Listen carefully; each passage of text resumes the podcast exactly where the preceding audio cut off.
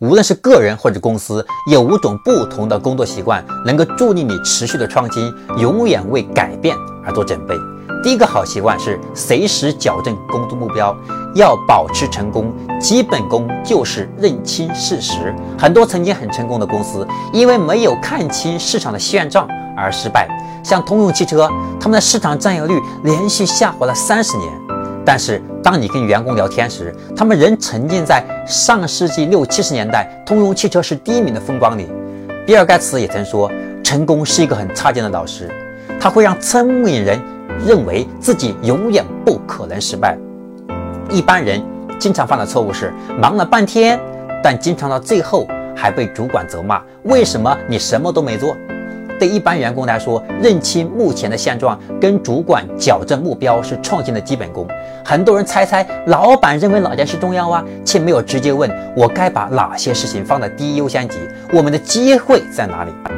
第二个习惯是鼓励员工主动提改善方法，鼓励员工让所有人主动提出改进方法。一般人只注重把自己的工作做好，很少人会建议公司我们要怎么做才能让产品和运营更有效率。第三个习惯是不庆功只为创新欢呼，不但指出公司在哪些领域还有改善空间，然后鼓励所有人想办法解决问题。第四个习惯是别过度依赖教育培训，如果员工相信只要接受了公司的教育训练，就能学会创新，那你就完了。创新是包括各式各样的可能性，依赖公司的训练是完远远不够的。在微软，只有很少的内部创新的课程培训，我们也不靠大量的训练来让员工就变得很有创新力。如果公司找来的是最好的人，这个人就应该有主动学习的能力。所以我们在找人的时候呢，要看两件事：第一是这个人原来的聪明才智如何；第二个是他的工作是否有热情。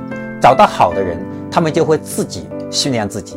第五个习惯是保护创意团队不被干扰。如何进行真正原创性的创新？用苹果 iPod 的设计和丰丰田的油电混合车来举例。这两家公司聚焦了公司当中核心的领域当中的最厉害的专家，把他们跟公司完全分开，保护他们，让他们能够好好设计出最特别的产品，不用担心现在的业务。